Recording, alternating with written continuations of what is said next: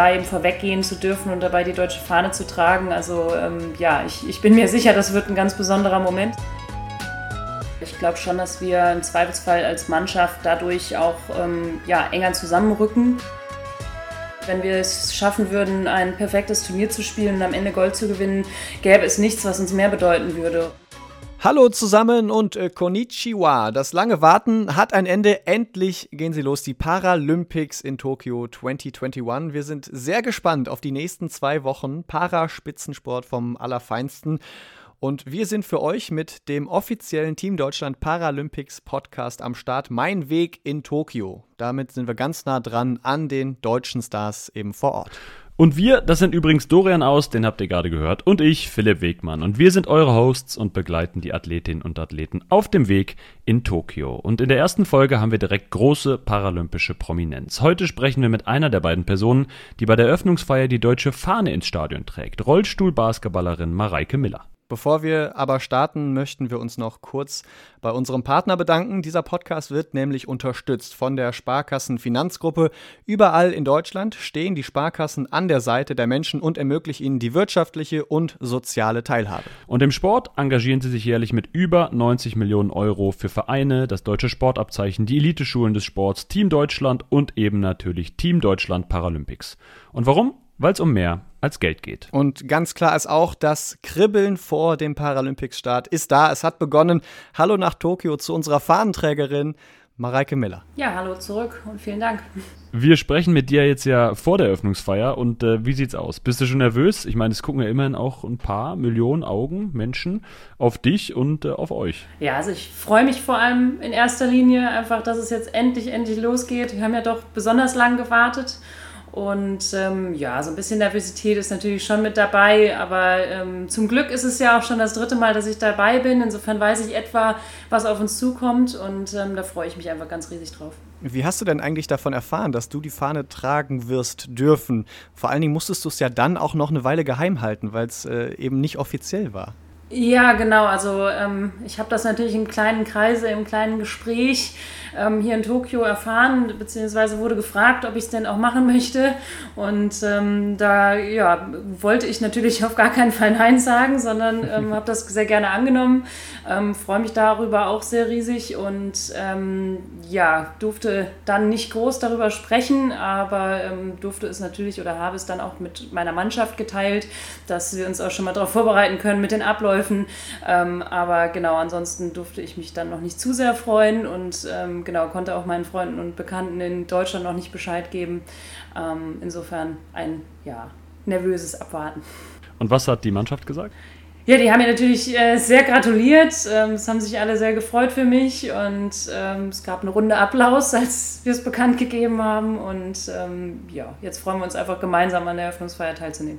Wie bei den Olympischen Spielen ist es jetzt ja auch bei den Paralympics das erste Mal, dass ihr das zu zweit machen werdet. Du machst es zusammen mit Michael Teuber, Radrennfahrer, auch Goldmedaillengewinner äh, in Rio gewesen. Habt ihr schon Kontakt gehabt? Habt ihr irgendwie schon euch mal abgesprochen? Übt man sowas? Wie, wie läuft das so äh, ab? Wie muss ich mir das vorstellen?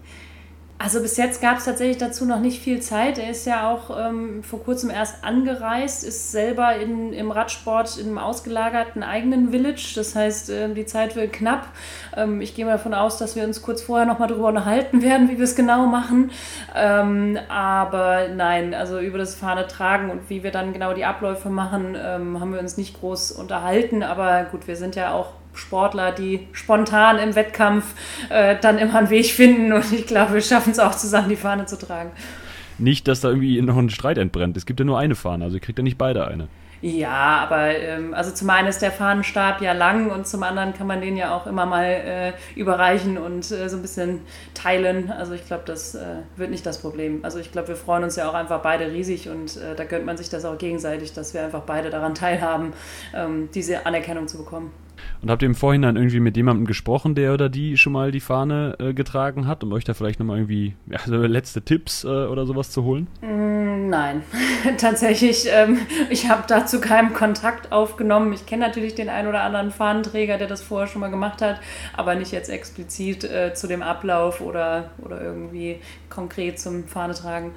Ja, das ist kein Problem, denn das äh, haben wir so ein bisschen für dich übernommen. Wir haben mal eine Person gefragt, die nämlich damit Erfahrung hat, äh, nämlich Conny Dietz, ehemalige Goalballerin, die 2008 in Peking die Fahne getragen hat. Und sie hat auch noch mal einen letzten Tipp für euch zwei. Die Stimmung war super in dem Stadion mit 90.000 Zuschauern, halt Adrenalin und Gänsehaut pur. Und war ein Kindheitstraum von mir, der da in Erfüllung ging. Ja, mein Tipp an die Auserwählten, genießt es einfach und haltet schön die Fahne fest, damit sie nicht runterfällt. Aber das wird auch nicht passieren, keine Sorge. Das ist, würde ich sagen, so wie der Gewinn einer Goldmedaille schon mal im Vorfeld. Fühlt es sich für dich auch an wie der Gewinn einer Goldmedaille? Du hast ja den Vergleich, du hast ja 2012 in London schon die Goldmedaille umgehängt bekommen. Also ich tue mich immer schwer mit solchen Vergleichen, weil es irgendwie was ganz anderes ist. Ähm, aber es ist auf jeden Fall eine vergleichbare Ehre und Anerkennung, also wirklich da, das, das deutsche Team in Stadion führen zu dürfen. Ich habe es ja selbst noch nicht so erlebt. Ich bin schon mal mitgelaufen und ich weiß, wie besonders dieses Gefühl ist, überhaupt ins Stadion einzulaufen und ähm, da eben vorweggehen zu dürfen und dabei die deutsche Fahne zu tragen. Also ähm, ja, ich, ich bin mir sicher, das wird ein ganz besonderer Moment. Es ist natürlich schade, dass wir die Zuschauermassen nicht da haben werden vor Ort, ähm, aber es wird trotzdem mit Sicherheit Sicherheit ein entsprechend besonderer Moment und eben eine entsprechende Atmosphäre vor Ort geben, sodass man das dann auch wirklich genießen kann. Ja, die 90.000 im Stadion, von denen Conny Dietz gesprochen hat, die werden es leider nicht sein, so wie du es gerade auch schon gesagt hast. Die Spiele jetzt in Tokio, die sind einfach unter ein bisschen anderen Vorzeichen. Es gibt ein Playbook mit Verhaltensregeln, ähm, man ist abgeschottet im Dorf oder ihr seid abgeschottet. Wie hast du so die ersten Tage jetzt im paralympischen Dorf erlebt? Wie fühlst du dich da? Also grundsätzlich tatsächlich entspannter, als ich es erwartet hätte. Man kennt ja eigentlich schon ziemlich viele der Hygienemaßnahmen. Wir haben ja auch im Vorfeld viele ähm, Lehrgänge einfach unter diesen besonderen Bedingungen gemacht. Ähm, man trägt hier im Vergleich zu den anderen Lehrgängen vielleicht nochmal die Maske auch draußen. Das ist natürlich ein sehr entscheidender Unterschied, ob man draußen einfach mal so Luft schnappen kann ähm, oder eben weiterhin diese Maske trägt. Ähm, aber auch das sind alles Kleinigkeiten für mich, an die man sich gewöhnt. Und ähm, ansonsten ist der Ablauf eben sehr auf den Sport bezogen. Ähm, und ähm, wir können hier ganz normal relativ frei ähm, uns bewegen, zum Essen gehen, vom Essen zum Busterminal gehen, dann zum Training fahren, im Training ganz frei normal trainieren, sind da für uns, haben unser eigenes Training und können da eben Vollgas geben und Klar, am Morgen müssen wir einmal ins Röhrchen spucken, um eben unseren Test abzugeben. Das sind dann immer noch mal so ein paar Kleinigkeiten, aber auch das dauert ja fünf Minuten und dann beginnt man mit dem Tag und es ist eigentlich schon wieder vergessen. Und ähm, insofern bin ich einfach sehr froh drum, dass es wirklich da auch ähm, ja, sehr viele Maßnahmen gibt, dass wenn man irgendwo sich damit auch intensiv beschäftigt, dass man weiß, das Ganze hat Hand und Fuß. Wir sind hier in, unter sehr guten Bedingungen, um auch wirklich uns sicher zu fühlen und können dann eben vor Ort auch einfach uns wirklich gewissenhaft an diese Vorgaben Aufgaben halten und haben dann eine gewisse äh, Sicherheit, um einfach wirklich dann auf uns auf den Sport zu konzentrieren. Das war mir persönlich auch sehr wichtig, auch im Vorfeld, um überhaupt teilzunehmen. Und ähm, ja, das Gefühl habe ich grundsätzlich, auch wenn die Lage sicherlich auch gerade in Japan insgesamt momentan sehr schwierig ist. Aber man hat wirklich das Gefühl, ähm, dass hier sehr darauf geachtet wird, wie wir uns verhalten und ähm, dass man eben auch die Sicherheit hat, dass andere sich entsprechend verhalten. Ähm, und dementsprechend passt das eigentlich alles. Meinst du, das Ganze ist für dich und für euch als Mannschaftssportler, Sportlerinnen noch mal ein bisschen leichter irgendwie so zu verarbeiten und alles so anzunehmen, weil ihr ja immer trotzdem wahrscheinlich in der Mannschaft unterwegs seid? Einerseits ja, andererseits nein. Da ist natürlich auch jeder anders. Ähm, auch im Mannschaftssport ist es ähm, natürlich ganz nett, dass man gemeinsam unterwegs ist. Auf der anderen Seite sind auch wir es natürlich gewohnt, dass wir uns etwas freier bewegen können, ähm, dass man auch irgendwo mal kurz alleine äh, zum Beispiel in den äh, Shop hier geht, ein bisschen äh, Kleidung für Tokio 2020 einkauft. Ähm, und ähm, wir gehen ja auch nicht immer komplett mit 17 Mann überall hin. Und ähm, eigentlich vom Gedanken her ist es natürlich schon auch eine Eingrenzung für uns, auch wirklich uns mit diesen 17 Personen nur auszutauschen. Normalerweise würden wir uns natürlich auch gern viel mit einem anderen Athleten unterhalten.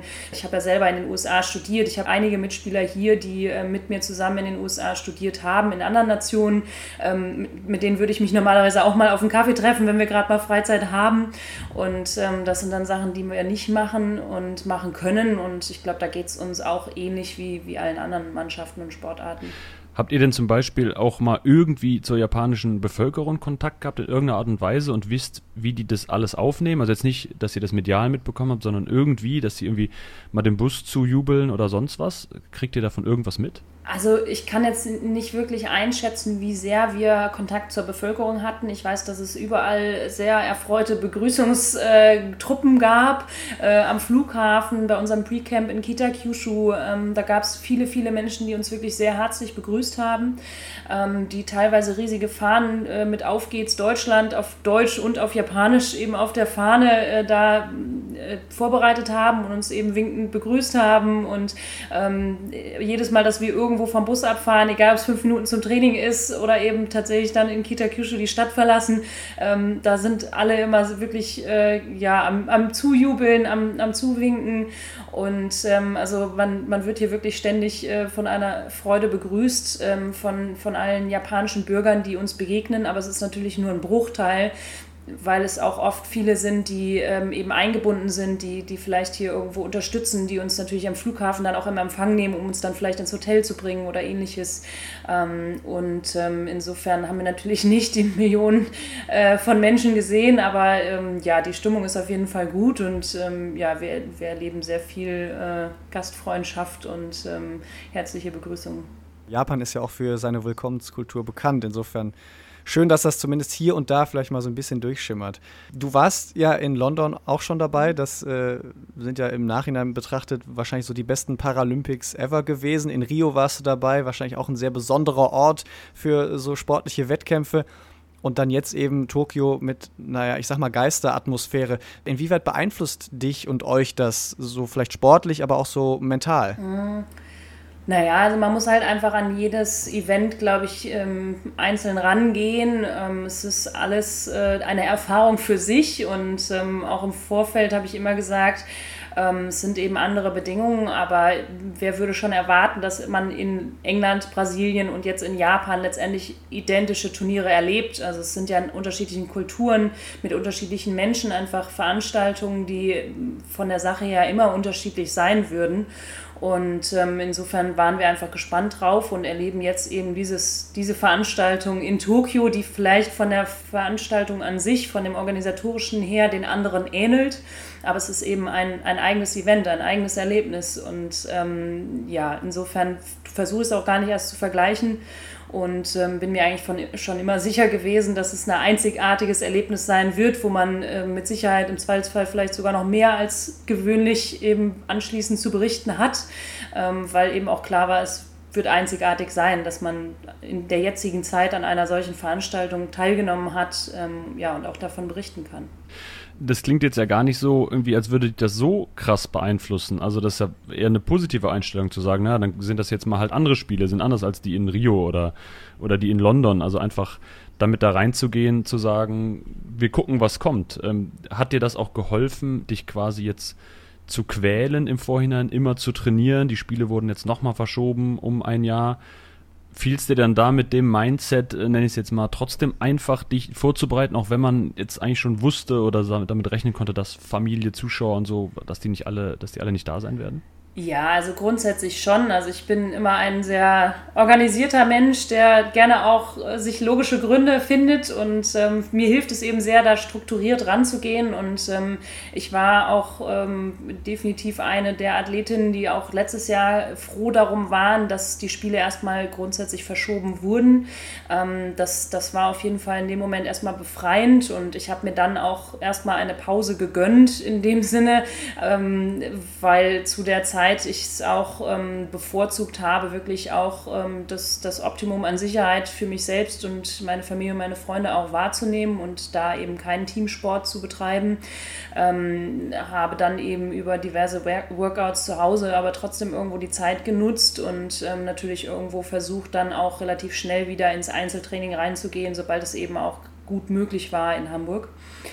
Und ähm, letztendlich äh, mache ich den Sport, weil, er, weil ich ihn mag, weil ich Freude habe daran, in unserem Mannschaftssport ähm, immer wieder die Herausforderungen zu haben, ähm, die einfach sehr vielfältig sind, auf dem Feld. Und ähm, ich brauche da eigentlich gar nicht viel äußere Motivation oder ähm, jetzt den Gedanken, ähm, ob und inwiefern das Turnier stattfindet, sondern ich habe einfach versucht, diese Zeit zu nutzen, den Sport zu genießen, so weit wie ich es konnte. Und ähm, das war eben dann am Anfang eher im Einzel- oder im kleinen Gruppentraining und ähm, dann am Ende aber wieder als Mannschaft. Und ähm, je länger es gedauert hat mit der Pause letztes Jahr, umso mehr konnten wir natürlich auch voller Vorfreude dieses Jahr ähm, dann auch in die Lehrgänge starten, sodass wir einfach alle hoch motiviert auch gerade in diesem Sommer Trainingslager und Turniere genutzt haben um jetzt auch wirklich vorbereitet zu sein. Und ich glaube schon, dass wir auch eine der ausgeglichensten Mannschaften haben, die insgesamt sehr, sehr stark ist. Und ich freue mich einfach riesig, gemeinsam mit meinen Mitspielerinnen ähm, eben auch zu zeigen, was wir können. Und ich glaube schon, dass das so über die Zeit, natürlich je nachdem, zu welchem Zeitpunkt man jetzt zurückblickt, die Motivation mal mehr und mal weniger war. Ich glaube, das ist in der Zeit aber auch normal und ähm, ich glaube, wir haben insgesamt einfach das Beste draus gemacht. Mareike, jetzt geht es schon sehr stark äh, ins Sportliche. Da wollen wir nämlich auch jetzt natürlich drauf zu sprechen kommen. Was machst du am 4. September? Ja, ähm, ich hoffe, um eine Medaille zu spielen oder eine Medaille schon sicher zu haben, sagen wir mal so.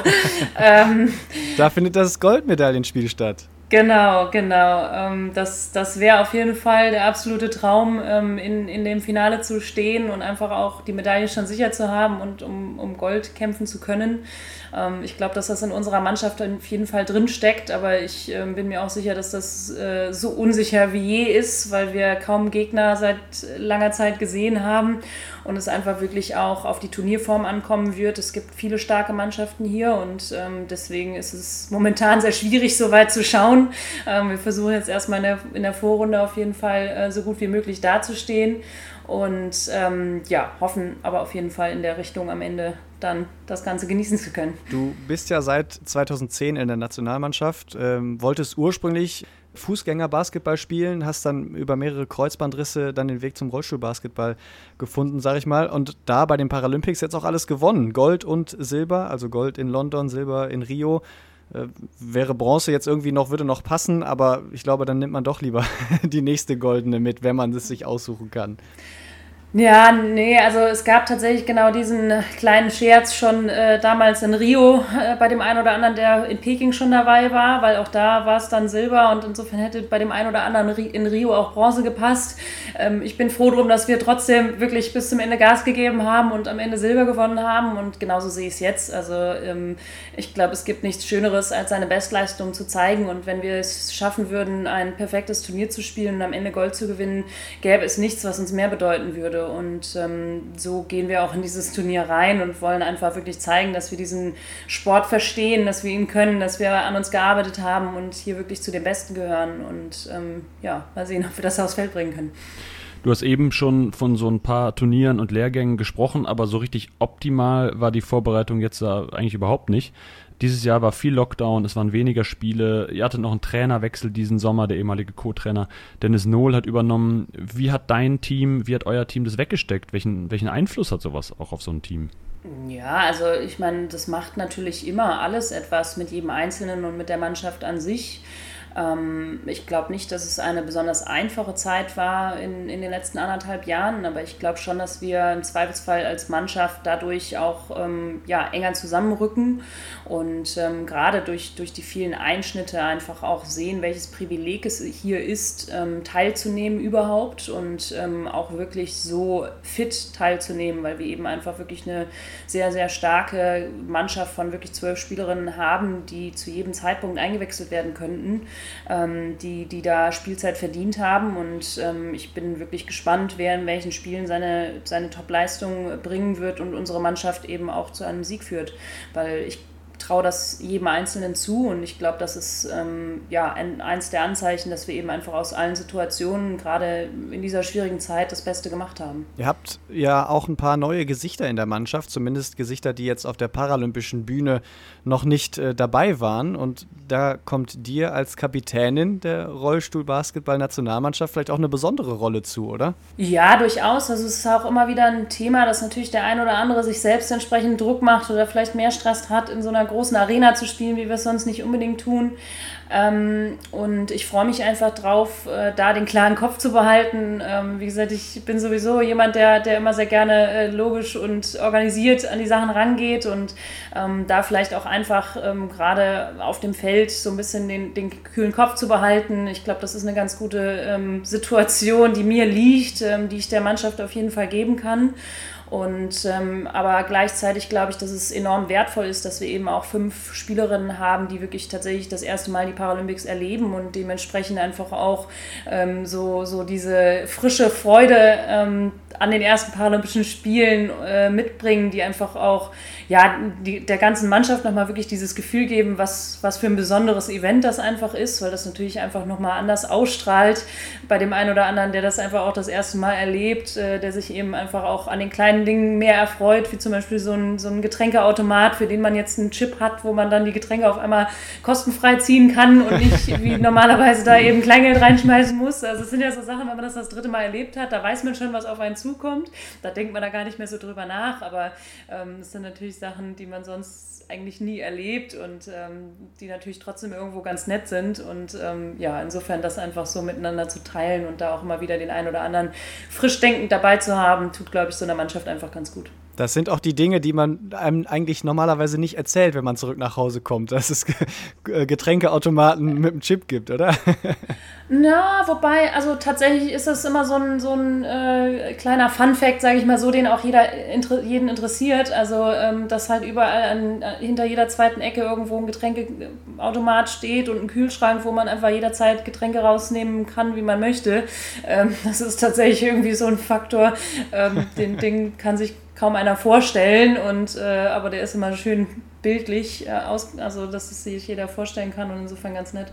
Äh, was ist dein Lieblingswiederkehrendes Element bei so Paralympischen Spielen? Ist es sowas wie quasi der Chip für den Gratiskühlschrank? Ah, nicht unbedingt. Also das, dafür ist es dann doch wieder zu klein, das Detail sozusagen. Also da gibt es doch viele Sachen, die, die doch ein bisschen bedeutender sind, die man einfach genießt. Also ich, ich finde ja, also es ist natürlich so, so schon was, was einen begleitet, was ganz nett ist, aber ähm, nee, ich, ich finde einfach diese Atmosphäre auch mit sämtlichen Sportlern weltweit im Dorf zu leben, zu äh, ja, mehrere Wochen zu verbringen, ist, ist einfach ja, unübertroffen schon was Besonderes, was man einfach bei keiner anderen Veranstaltung so ähm, erleben darf.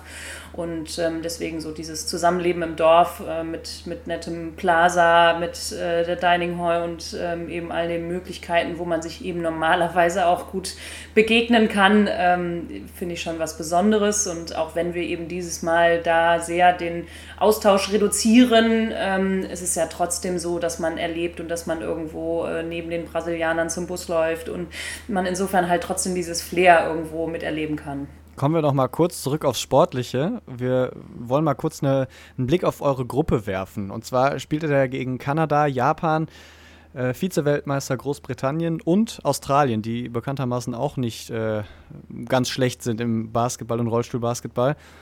Wie, wie schätzt du da eure, eure Chancen ein? Weil man muss ja auch erstmal äh, so eine Gruppe dann auch überstehen.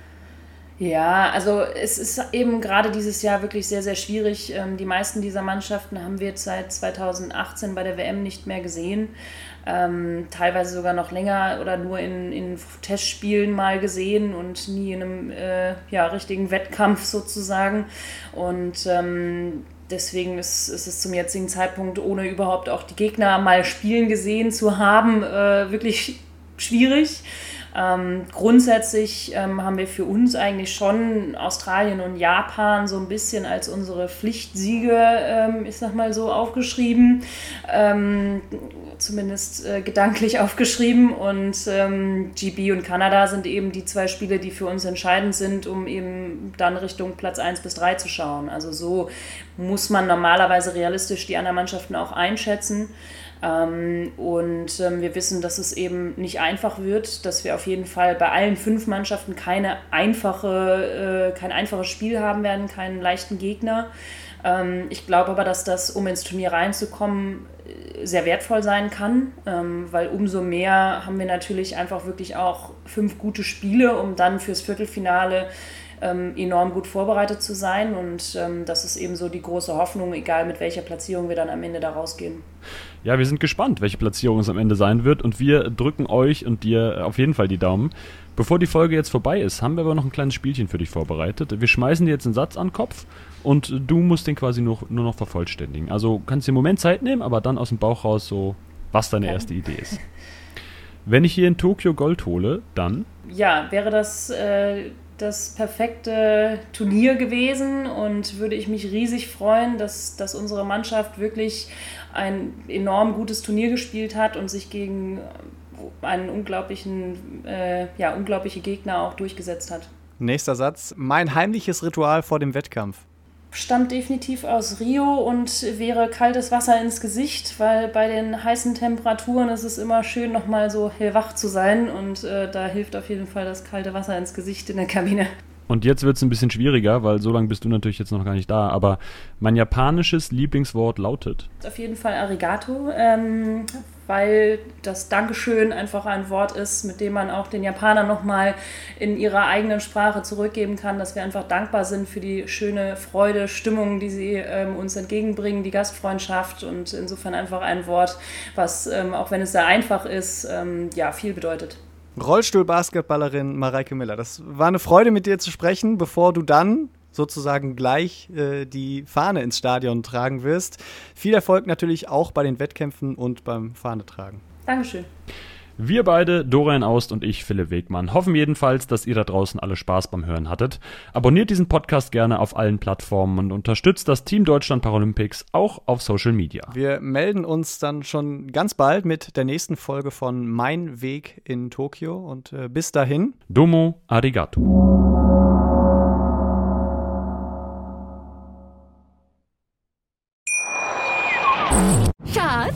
Bin neu verliebt. Was? drüben. Das ist er. Aber das ist ein Auto. Ja, eben. Mit ihm habe ich alles richtig gemacht. Wunschauto einfach kaufen, verkaufen oder leasen. Bei Autoscout24. Alles richtig gemacht. Wie baut man eine harmonische Beziehung zu seinem Hund auf? Puh, gar nicht so leicht. Und deshalb frage ich nach, wie es anderen Hundeeltern gelingt, beziehungsweise wie die daran arbeiten. Bei Iswas Dog reden wir dann drüber. Alle 14 Tage neu mit mir, Malte Asmus und unserer Expertin für eine harmonische Mensch-Hund-Beziehung, Melanie Lippisch. Ist was, Dog? Mit Malte Asmus. Überall, wo es Podcasts gibt.